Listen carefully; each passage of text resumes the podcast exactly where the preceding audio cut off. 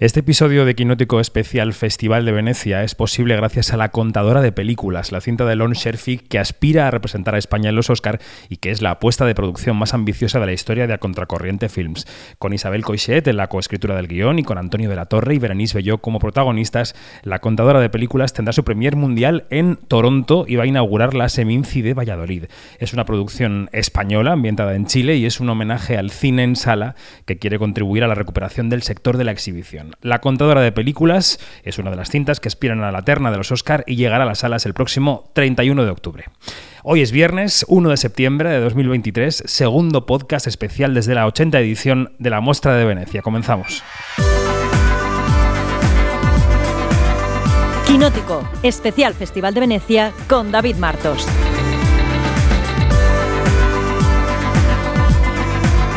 Quinótico.es O sea que es viernes para ti y jueves para nosotros. Eh, Dani Mantilla, ¿para ti qué es? Para mí es eh, el segundo día eh, de comentar películas aquí en Quinótico. Es el tercero Punto es. realmente, porque es el tercer podcast, pero no pasa nada. Pero segundo día de comentar películas porque Ah, el sí. primero no habíamos visto nada. Así que muy mal, David. Janina, ¿qué tal? ¿Cómo estás? Buenos días. Bueno, buenas tardes, pero buenos días. Muy, muy. Eh, para mí también es el segundo día del festival. Vamos, que Wow. llevamos cuentas así, parecemos calendario, cal- el calendario gregoriano, el calendario lunar, el calendario chino. Bueno, O sea, el boicot ll- llega a límites insospechados. Bueno, hoy tenemos muchísima eh, tela que cortar. Porque hablamos de. Hoy tenemos que hablar de cuatro películas. Que son El Conde de Pablo Larraín, A Cielo Abierto de Santiago Arriaga y Mariana Arriaga. Tenemos que hablar de Dogman de Luc Besson. Y tenemos que hablar de Ferrari de Michael Mann. Lo bueno es que ya O no sea, el estamos. menú es brutal. Ya no estamos embargados, así estamos que sueltísimos. Janina no tiene por qué utilizar eh, ruidos guturales como en el último podcast. Ya puede expresarse eh, tal y como ella es. Venga, Janina, di algo. Así en general. a ver, en general, bueno, que tenemos este mm, por delante, tenemos por delante mucho, mucho, mucho, mucho. Así que vamos Em- a empezar ya. Empezamos por El Conde. Empezamos por el conde. Así suena El Conde de Pablo Larraín. Yo no quiero vivir 250 años más. ¿Por qué no? Porque me trataron de ladrón. A un soldado se le puede decir que es un asesino, pero no que es un ladrón.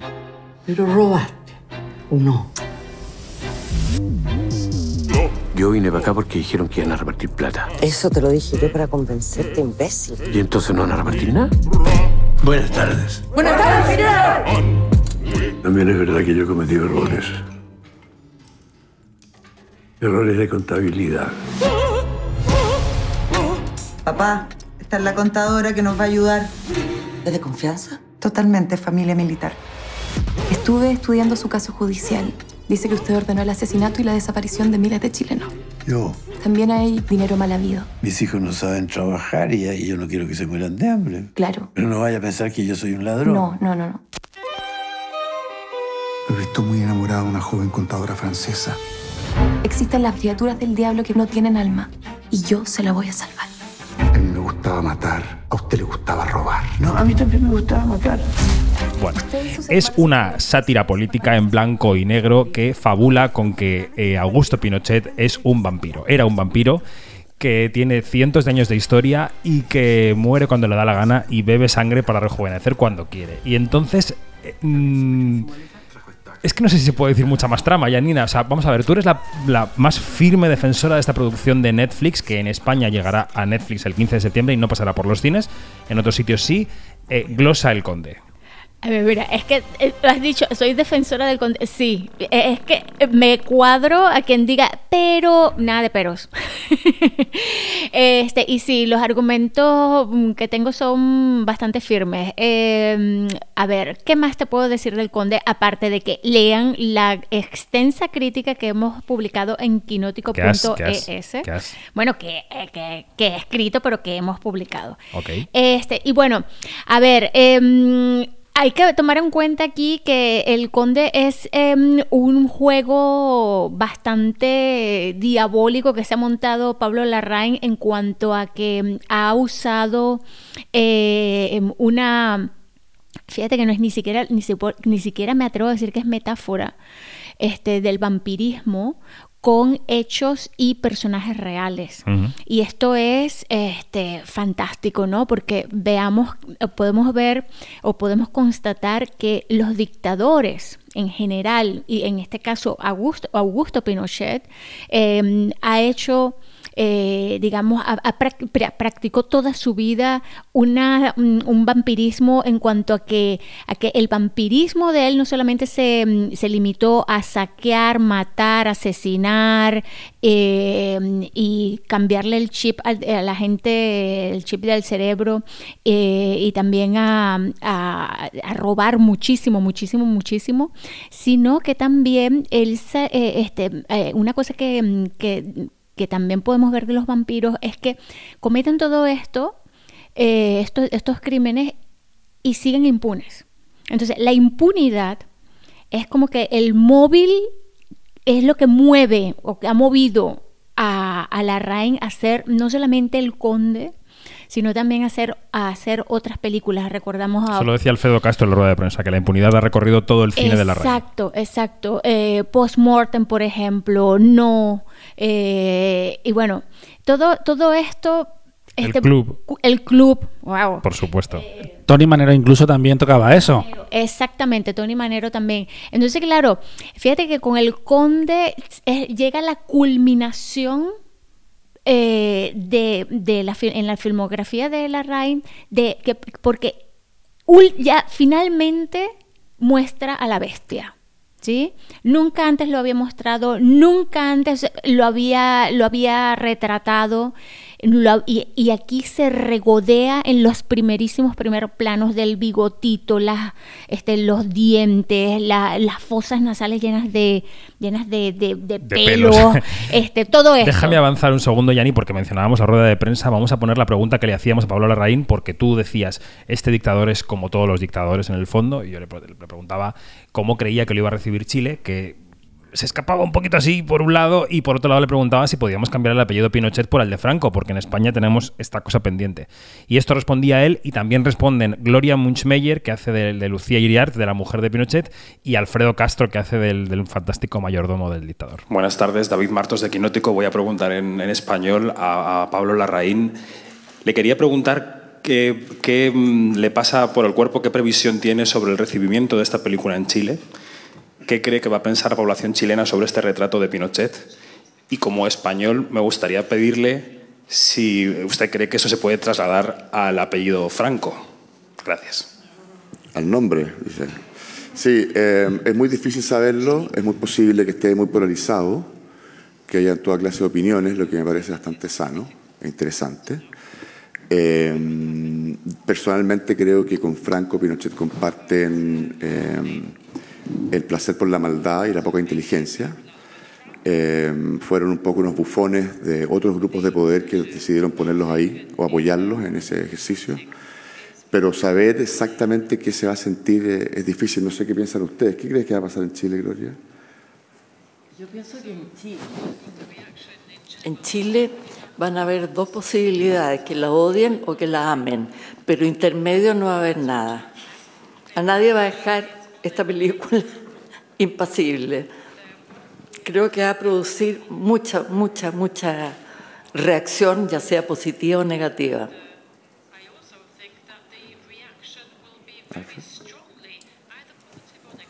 Bueno, estamos en Chile viviendo los 50 años del golpe de Estado de Pinochet. Entonces creo que la película entra en un momento histórico relevante y la genialidad de Pablo, como siempre, ha sido encontrar el género, el cómo narrar esta historia y creo que su genialidad es que es la única forma, a través de esta farsa política, crítica, eh, de abordar un personaje tan siniestro como Pinochet. Bueno, y faltaba en la rueda de prensa Jaime Badel, que es el grandísimo actor que hace de Pinochet, al que han glosado, loado y tal, porque es uno de los grandes actores eh, chilenos.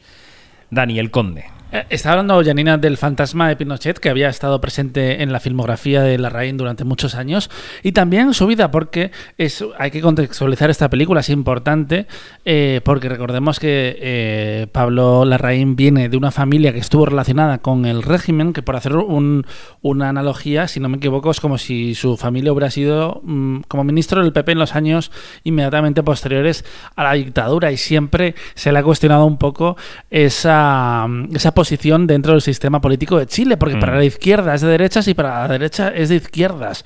Y con esta película termina de posicionarse, aunque al mismo tiempo es verdad que como se centra exclusivamente en la familia, podríamos decir que en cierta forma empatiza, que yo creo que no del todo, porque les dibuja como los villanos que son, y esa familia, por cierto, a mí me recuerda casi un poco a la de Arre- Arrested Development, que eran esos ricos de esa serie de culto de hace unos 20 años, y porque ellos vemos como los hijos y la mujer de...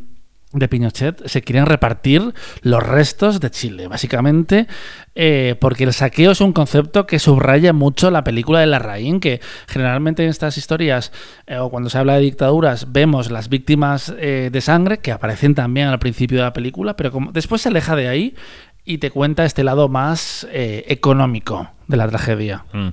El saqueo es- se reitera mucho en la película y también la ingratitud del pueblo chileno. No, no aprecian todo lo que hemos hecho por ellos. Ahora vienen con pleitos y queriendo pedirnos cuentas. Que esto viene un poco al No, o eh, sea, con Franco se vivía mejor, Exacto, eh, que, pantanos. que- que- que no se termina de, de ir del todo. Bueno, decíamos que Janina es gran defensora de la película porque los demás, eh, yo creo que estamos, por lo menos yo, en el bando de los que les ha gustado la película, pero quizá no tanto, ¿no? A mí me parece que la película es visualmente apabullante, que la idea es maravillosa, que en media hora establece un universo que ya no se te va de la cabeza, ya solamente puedes pensar en Pinochet como un vampiro y con colmillos. Pero creo que Pablo Larraín se queda en ese juego de artificio durante demasiado tiempo y cuando llega el desenlace de la película, en el que pasan cosas que no vamos a decir, eh, creo que la película no ha evolucionado mucho desde, que, desde la primera media hora, ¿no? que se queda un poco en ese universo y quizá él quiera jugar a eso. Pero a mí me pedía, esta idea grande me pedía un desarrollo grande y yo no lo he tenido en la película. Y quizás eh, también hay que tener en cuenta que las expectativas de una película no dicen nada de una película, sobre, solo hablan de lo que tú esperas de Sí. algo. Pero es cierto. Bueno, también de cómo se vende. Sí, ¿no? pero se, se había hablado de una comedia negra, de una sátira eh, vampírica, y al final eh, creo que es una película que hasta el tercer acto, donde sí que hay un reveal eh, muy importante, y que ese es el spoiler que sobre todo no podemos decir, podemos. pero sí que es una sátira sorprendentemente poco graciosa. Yo creo que llevábamos mucho, yo estaba eh, presente en la sala en que la gente no se estaba riendo, y siendo un público eh, más culturizado y más cinéfilo, pues claro, es una em, comedia yo creo que más conceptual, porque la idea es brillantísima y ahí me funciona mucho, pero como que echo de menos reírme un poco más hasta esa, esa revelación del, del último acto. Yo no sé si esto tiene que ver con, con la... que bueno, es válido decir que podría tener que ver con la cuestión de la cultura, ¿no? De, de- de estar al tanto de, de cómo ha sido la historia de no solamente de Chile, porque hablar de, la dictadura de Chile es hablar de, todas las dictaduras que estamos sufriendo y que hemos sufrido en toda Latinoamérica y que nos ha atravesado y que, y que, y que forman parte, ¿no? De, nuestro día a día. Pero, eh, chico, este, yo me reí durante toda la película, te voy a decir, por el atrevimiento que, que- y por el desparpajo de este hombre, o sea, de, de- de- de poner a esa familia, que eh, eh, los hijos parecen como unos minions, y yo adoro a los minions, así de, de, de cómo... De, A mí los hijos, en cambio, no cómo- me interesan tanto, de fíjate, cómo, en de la cómo- película. sí, pero mira, pero es que, Ya, ya, ya. pero es que claro, y cómo, y cómo, mm, y cómo hablan de, de, de, de ese, de ese, de justificar todo, ¿no? ¿Cómo se justifican? ¿Cómo, cómo, cómo, cómo dicen, cómo, cómo ponen eh, al pueblo chileno como el, este, el desprecio tan Hmm. gigantesco que tiene, que tiene esta gente, ¿no? Y, y hablar de, de esta familia es hablar de muchas familias. Y eh, quienes crean que esto ya ha pasado, esto no ha pasado, ¿sí? Porque tanto en Chile como en España, a- la sombra de los dictadores es larguísima, es oscurísima, es presentísima. Y eh, por eso es que es súper importante esta película, eh, no solamente para Chile y para Latinoamérica, sino también para España, que no ha tomado, que no ha tenido un proceso como Chile de juzgar a los dictadores, de juzgar a la gente que ha estado en las dictaduras. Y esto llega un año después del estreno en Venecia, precisamente, de, de Argentina Sí. 1985, donde sí se produjo ese proceso de justicia social y de cerrar las heridas. Así es, así es. Y claro, eh, eh, a mí me parece notable, pero súper notable, que en dos años consecutivos estemos aquí en- y en competición oficial con dos películas que revisan el pasado reciente de, de dos países latinoamericanos. Y la otra cosa que quería agregar es el contexto actual de Chile. Eh, Chile desde el, bueno, eh, claro, en 2019 fue que, que hubo un- una explosión social increíble que fue el- como que el principio del fin de estos gobiernos eh, que eran de centro derecha o más bien de derecha, eh, neoliberales también. Pero claro, aquí es que eh, lo que la gente no, no termina de captar es que las fronteras entre derecha, centro derecha, centro izquierda y, e, e izquierda están completamente borradas completa y absolutamente borradas. Este, hay mm, hay una, una polarización horrible, no solamente en Chile, pero, eh, pero estamos hablando de Chile. Hay una polarización eh, a nivel social terrible, de política ni hablemos. Y claro, ahora, fíjate, eh, han juzgado y han acusado, por ejemplo, ¿m? a los asesinos de Víctor Jara, que, que fue un caso súper sonado Sí. y que hizo uno de los, de los acusados en el momento que lo iban a, a ir a buscar, se suicidó. Entonces, claro, fíjate cómo, cómo la historia que nos estamos viendo ficcionada nos toca en un contexto real del aquí y ahora. Sí, en la rueda de prensa se notaba que ellos estaban pisando con pies de plomo para ver lo que decían y lo que no decían. Bueno, tenemos mucho que cortar, ¿eh? Y esos podcasts eh, diarios son un poco de... Luego siempre volvemos a las películas en los estrenos, así que valga este pequeño debate para situar el conde. Vamos con Ferrari. Vamos con la película de Michael Mann, una película que está ambientada en 1957, eh, 10 años después de mm, la fundación de esa compañía automovilística por parte de Enzo Ferrari, el que eh, eh, interpreta Adam Driver, Penélope Cruz, que ya adelanto que está fantástica, fantástica, es, su mujer, eh, Laura. Y, y- Adam Driver tiene un amante que es Aileen Woodley, con la que, bueno, un amante, pues una segunda, una segunda familia, digamos, con la que tiene un hijo. Y entonces esto se mezcla, eh, que él se está intentando hacer un hueco en la industria del automóvil y su vida familiar. Entonces, eh, Dani, Ferrari. Ferrari es el esperado regreso al cine de Michael Mann, que llevaba ocho años sin estrenar una película. La última había sido Black Hat, Amenaza en la Red, y que ni siquiera ah, es la película peor recibida de su carrera. Y había muchas ganas de, de verle, porque desde entonces solo había rodado el episodio piloto de Tokyo Drive. Y además él lo ha contado muchas veces. eh, contar la historia de Enzo Ferrari era su sueño, porque eh, además, si, te- si os fijáis, eh, el guionista de la película eh, se murió en 2009. Así que imagínate sí, sí. cu- hace cuánto que se escribió esa, esa película.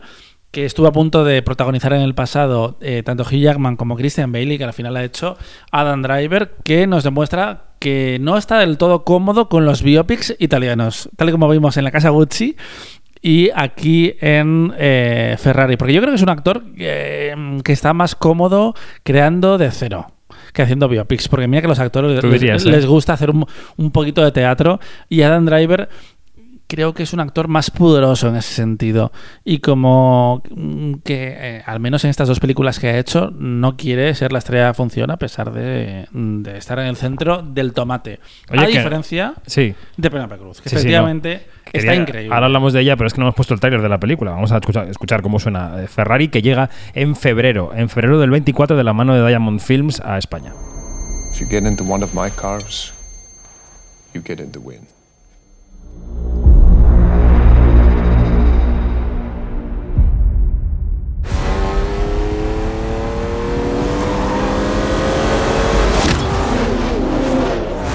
Penélope. Penélope es que Penélope roza Italia así con la punta de los dedos y le posee un, una arte. O sea, aquí hace de una mujer fuerte pero desgarrada, insegura pero segura. Eh, hay escenas en las que no dice ni una sola palabra y expresa cuatro sentimientos distintos. Eh, ¿Cómo está Penélope? Una cosa. A mí sobre todo me sorprende Brutal. lo que hace, lo que hace con, la, con la mirada, porque hay un, digamos que el viaje de su personaje es antes y después de enterarse mm, de una cosa. Eh, y antes tiene la mirada... Bueno, de la segunda familia que lo hemos contado. Ya Sí, básicamente, eso. sí. Eh, tiene una mirada muerta que solo ella es una persona funcional porque es una parte integral del- de la empresa que llevan desde hace 10 años ella y Enzo Ferrari. Eh, pero ella es como un alma en pena. Mm, que también es divertida porque tiene algo de esa María Elena explosiva que está que que, por ejemplo, quiere tener un, ar- un arma en casa. Sí, sí, sí, eh, sí, sí. Aunque La, la pistola mm, es fundamental. puede utilizarlo en lo- el momento menos eh, adecuado y al mismo tiempo está poseída por el duelo del hijo que murió hace un, un año atrás de empezar la, la película eh, y que perdió la vida con 24 años eh, una enfermedad larga que no pudieron hacer nada y está como ese duelo entre la relación de, ellos dos que han, sido incapaces de superar y ella está increíble. Y particularmente esa escena que decía David, donde sin palabras, eh, que es uno de mis momentos favoritos, cuando Michael Mann muestra en paralelo los duelos de Adam Driver, de mm, Enzo y de Laura. Él lo hace con palabras, eh, a modo de confesión casi religiosa, hablando con su hijo, y ella con un silencio que yo creo que es- eh, expresa tres emociones distintas y te las hace llegar. Yanni, ¿qué te ha parecido Ferrari? Bueno, a ver, tengo que empezar Pon, por... pon el micro más horizontal. Más horizontal. Ahí. Tengo que empezar por Penélope. Eh, Penélope, de verdad, suscribo todo lo que ha dicho Dani. Es más, salimos del cine y nos vimos la cara y empezamos, es que Penélope está, que... se sale. Sí. Y, y de ver- es cierto también lo que dices tú, que, que en un se- microsegundo ahí tú tienes un registro completo y absoluto de diferentes emociones. Es una cosa increíble, apabullante lo que hace esta mujer. Y sobre todo, fíjate que a mí me descubre mucho ese personaje eh, de Laura Ferrari, porque eh, y al principio de la película, que me encanta que le hagan justicia a esta mujer, eh, que ella fue la que construyó hombro a hombro este imperio con Enzo Ferrari. Este, porque claro, porque el, nombre que ha, que ha pasado a la posteridad es Enzo, pero, pero Laura, ¿dónde está Laura? Y fue, fue, ella fue con él quienes construyeron los cimientos, ¿no? De lo que es hoy es- este imperio. Este, y bueno, en líneas generales, este, bueno, es que eh, Michael Mann rueda buenísimo. Yo creo que aquí no, no despliega todas sus artes. No, no, no lo despliega, pero, pero yo creo que iba, que, que iba muy comedido. Es más, me- me- es- uno de mis Es una película comentarios fue... silenciosa, sí. Sí, uno de mis comentarios fue, es, es- es bastante clásico porque yo me esperaba algo más brutal, como él rueda, ¿no? Pero las carreras están muy bien rodadas. Este, nada más me remito a que, a que él, fue produ- él fue productor de Le Mans, Mm, ¿sí? mm, Entonces, mm. eh, hay allí como que un gusto hacia esto. Tiene unas escenas buenísimas de las carreras de, de- y, y también de, de lo que es la filosofía del ganador y del perdedor y, cómo- y cuál es la, la actitud a la que se va a una carrera. O sea, esto, esto de verdad que está muy, muy bien logrado. El tercer acto de la película es la, la Milia Miglia, que es una carrera que se desarrollaba a lo, a lo largo de, de mil millas en, en Italia y que más que Fórmula 1 es un rally en realidad, porque Claro. eh, en los años eh, 50 todavía es un deporte en el que ellos se juegan la vida cada vez que se ponen delante de, esos coches eh, y es una parte también importante de esa mentalidad de eh, ser el último en pisar el botón, el pedal de freno, que es una cosa que está ahí eh, muy presente en la relación que, que ellos tienen con, con ese deporte del automovilismo. Y a mí me gusta mucho una reflexión que hace en referencia a la rivalidad que tiene con Maserati, que es como la otra gran marca de la época, y es que el personaje de Enzo Ferrari dice, en Maserati... eh, hacen carreras para vender coches. Nosotros vendemos coches para poder hacer carreras, que es un poco que habla de- del idealismo que tenía Enzo, Enzo. El problema es que la peli está un poco como, como desubicada y mm, una de las partes que estamos hablando de la de Penélope funciona increíblemente bien, pero como espectador tú no entiendes en ningún caso cómo él ha decidido abandonarla. Yo entiendo que, que esto se ha hablado mucho, la muerte de un hijo separa a unas parejas, es muy difícil salir de ahí, pero que él tenga eh, una segunda familia con un personaje tan soso como es el que interpreta Shailene Woodley, que yo creo que ella es víctima del guion y al mismo tiempo no lo levanta. Lo hablábamos estos días, que hay actores que son capaces de levantarte un mal guion. En este caso, Shailene Woodley no lo hace. Y claro, tú no entiendes ahí al personaje de Enzo, pero ¿qué se te ha perdido de ahí? Más allá de huir del problema que tienes en casa, pero es que tú sabes que ellos llevan como 10 años eh, juntos, porque hay un hijo, eh, iba a decir bastardo, pero es una cosa como muy antigua, muy de, muy, muy de la época, de los un, hijo, 50. un hijo no reconocido. En la rueda de prensa donde ha estado Adam Driver, Adam Driver eh, era uno de los más esperados de esta muestra porque era uno de los pocos hollywoodienses que iba a venir a defender su proyecto amparado por un salvoconducto del sindicato. Y él se ha hecho realmente la pregunta central de la huelga ¿no? de guionistas y actores y la escuchamos. to obviously say why isn't it that a distribution company, a smaller distribution company like Neon and STX International, can meet the dream demands of what SAG is asking for? And this is pre negotiation, the, the, the, the dream version of, of SAG's wish list, but a big company like Netflix and, and Amazon can't. And every time people from SAG go and support a movie that is uh, ha- has agreed to these terms, the interim agreement, it just makes it more obvious that these people are willing to support the people that they collaborate with, and the others are not. So when this opportunity came up, it seemed like understanding the interim agreement, it's a no-brainer for all of these reasons why you want to support your union, and, and, and I'm here because of that, to support the uh, stand in solidarity with them by showing up and just further proving the point that it really is about the people that you make it with. And I mean, that's very resonant with our movie. It feels like the we made it, uh, uh, and I can maybe let PJ uh, speak to it more than I can, but it, it, was it was it was touch and go. It seems like one time someone was in the catering department, the next time they're on set with us, uh, playing a part in the movie. You know, it's very impromptu, and you're battling obviously, obviously uh, uh, nature and time and all these things. It, that a movie is made at all is a miracle. So. Uh, this one in particular felt uh, very important to show up for, and again, to be here for my union and to support the, the interim agreement. Él ha dicho, bueno, si estas compañías independientes que están, por ejemplo, detrás de Ferrari pueden pagar los sueldos soñados del SAC, ¿cómo no va a poder pagar los Netflix o Amazon? ¿no? Eso es lo que ha hecho en la rueda de prensa. Sí, que es una reflexión Adam que además Driver. ha sido recibida entre aplausos y es que recordemos que mm, Adam es una de las pocas estrellas que va a estar en este festival. El otro gran nombre es Jessica Chastain, que va a llegar el último fin de semana.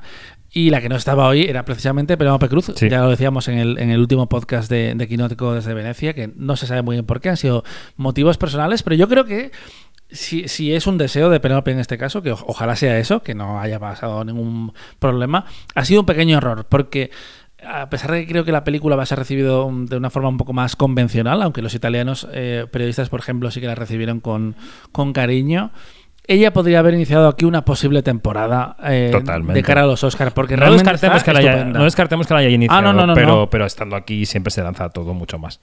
Eh, sé que vamos rápido, sé que vamos veloces, pero en Venecia va muchas películas todos los días y hay que ir pasando por ellas. Como un Ferrari. Efectivamente. Bueno, tenéis la sensación de que vamos como en un Ferrari, pero llevamos 25 minutos hablando. Quiero decir que al final Pues todavía hay cosas que se decir, ¿eh? acumulan los, los minutos. Para hablar de Dogman, la nueva película de Luc Besson, escuchamos una canción de Dick Piaf.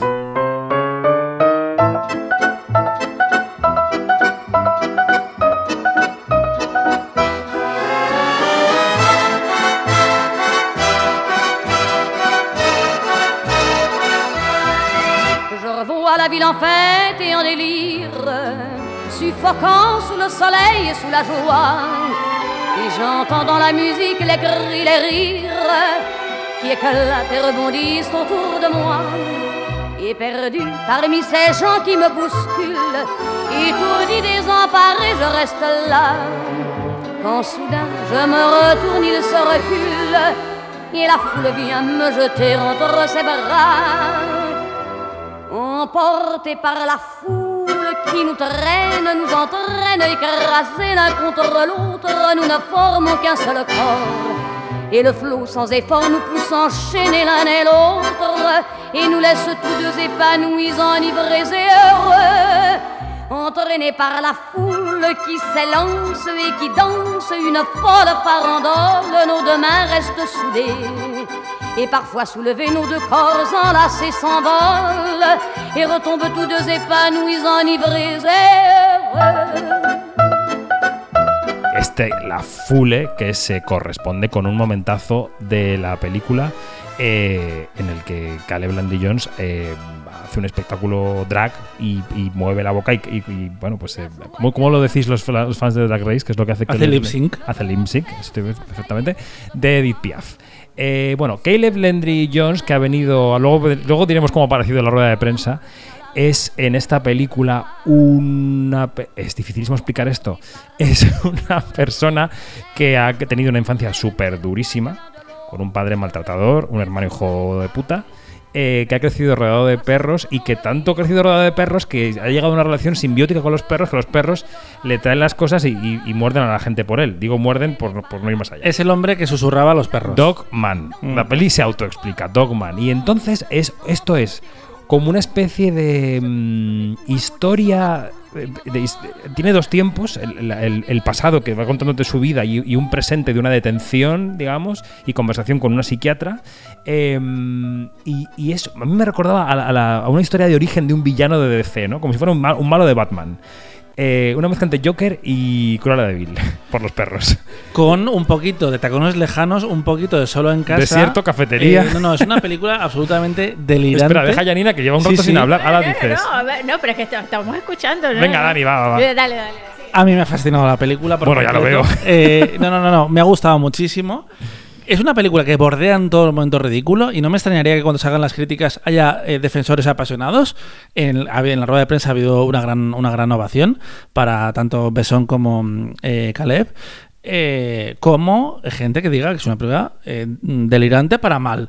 Porque siempre está como ahí, como a punto de cruzar la línea del. Es del que mi ridículo. problema es que es delirante, pero desde un guion que no me parece muy brillante. O sea, es delirante por la historia que cuenta y es, y es brillante en tanto en cuanto a la interpretación de este chico es maravillosa.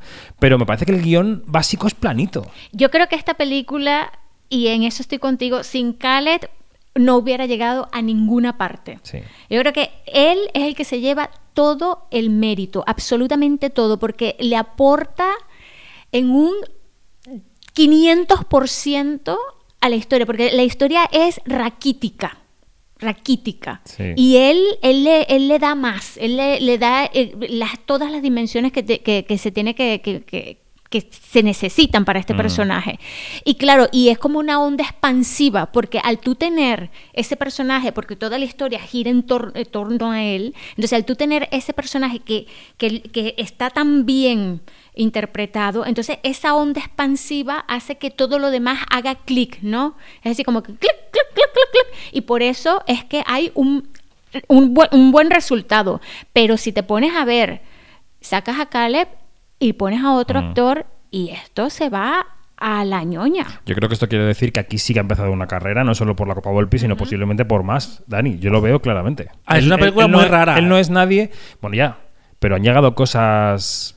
No sé, a los Oscar. Recuerda que, este, bueno, Caleb se ha hecho especialista en, en personajes raritos, eh, personajes extremos, mm, al límite, ¿ah? en Nitram también, que estuvo en Cannes hace un par de años, yo creo que hace tres años. o- Y ganó el premio de interpretación. Exacto, y ganó el premio de interpretación. Entonces, vamos a, a- a ya, desde ya a considerar a Yo sí lo veo, yo sí lo como- veo. como una posible Copa Volpi.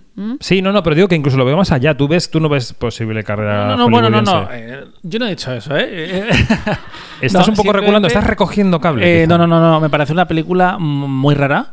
eh, y tengo curiosidad por ver cuál es su, división, su, su recepción. Pero al mismo tiempo es que hace tantas cosas y podría ser tan.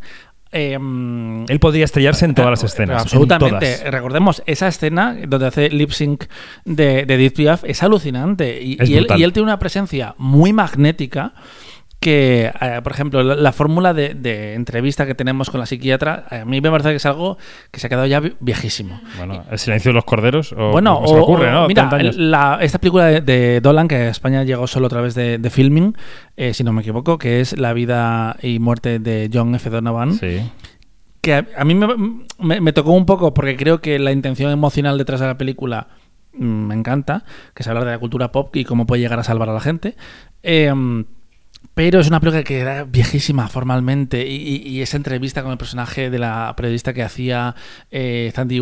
Newton no, no- no sostenía. Y aquí, en cambio, es que eh, estoy casi como, como echado para adelante viendo qué va a contar esta señora a continuación, porque me ha pasado muy pocas veces eh, en los últimos años de pelis que no tengo ni idea de por dónde va a ir a continuación. Sí, eso está muy bien. En la rueda de prensa ha aparecido este señor, Caleb Blendy Jones, con una melena y con- les ha puesto los cascos que, que le tapaban la cara prácticamente. Y entonces alguien le ha hecho una pregunta de cuáles han sido tus referencias, de dónde has bebido y tal. Y entonces, antes de contestar él, ha cogido el, el micrófono Luc Besson y ha dicho esto. Uh, sorry.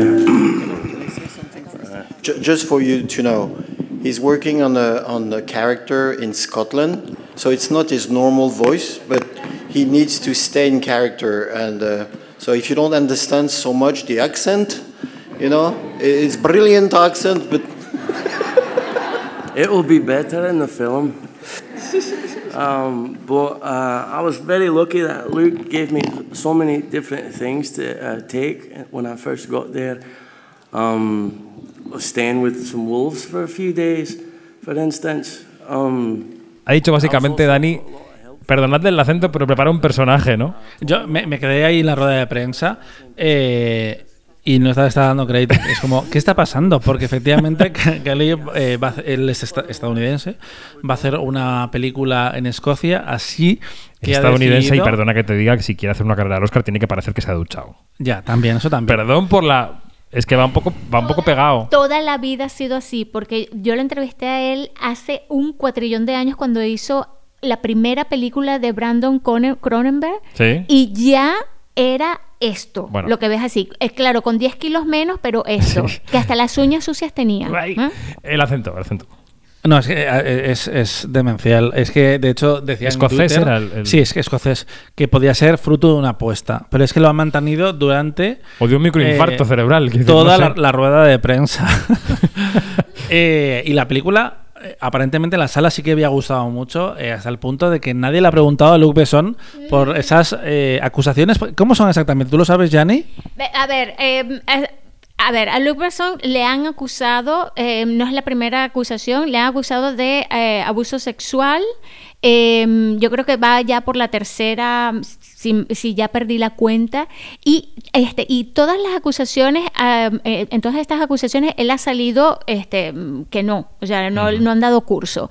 Eh, esto ha despertado un grandísimo malestar en la, en la industria eh, fran- eh, cinematográfica francesa, sobre todo del lado de muchísimas actrices jóvenes.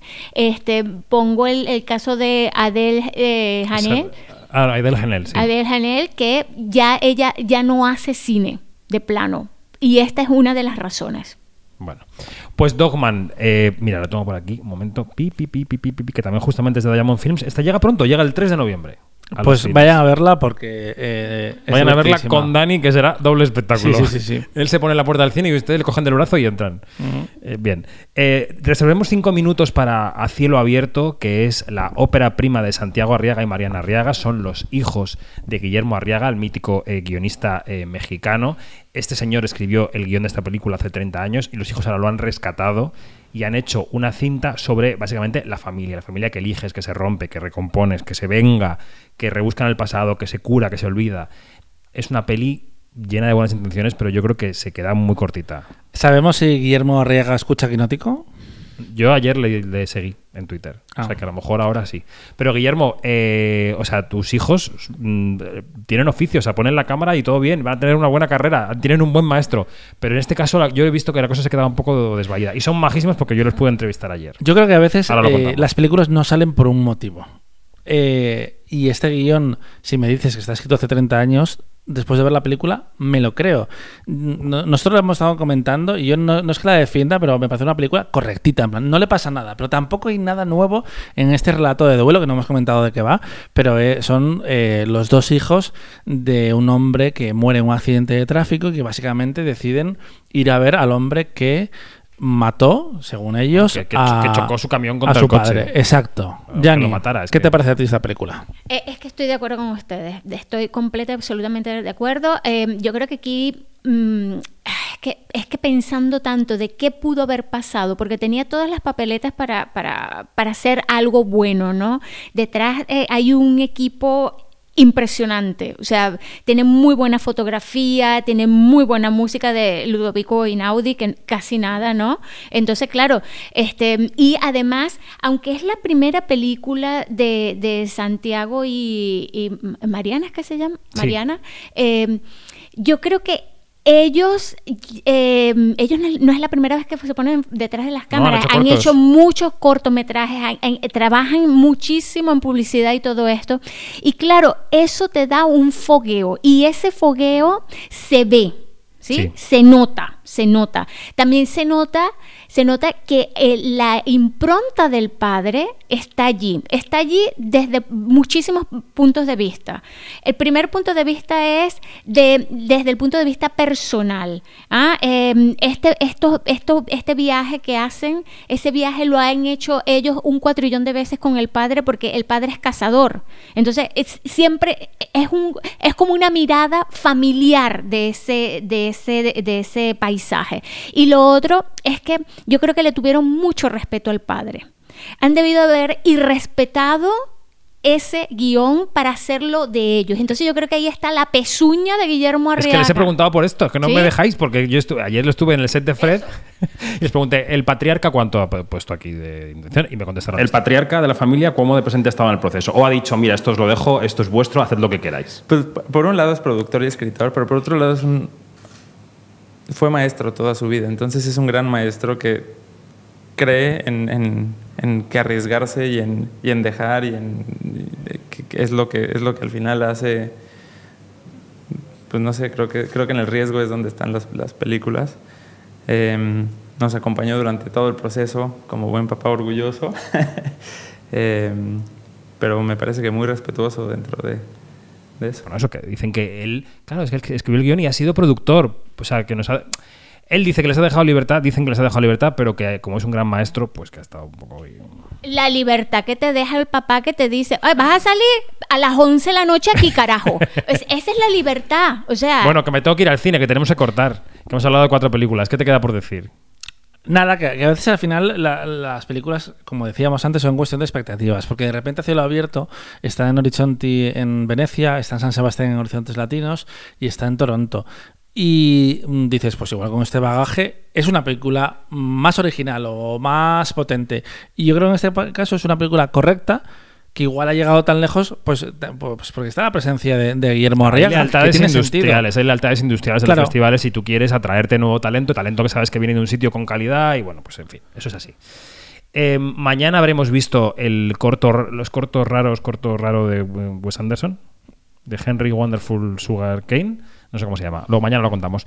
Eh, Bastarden de Nicolai Arcel, Eh, habremos visto Poor Things de Yorgos Lantimos. Muchas y- ganas. Y algo más que no recuerdo, pero lo veremos. Y lo comentaremos aquí en Quinótico. Aquí en Quinótico, en el que será el tercer podcast diario. Adiós, Janina. adiós. Hasta mañana, Dani. Chao.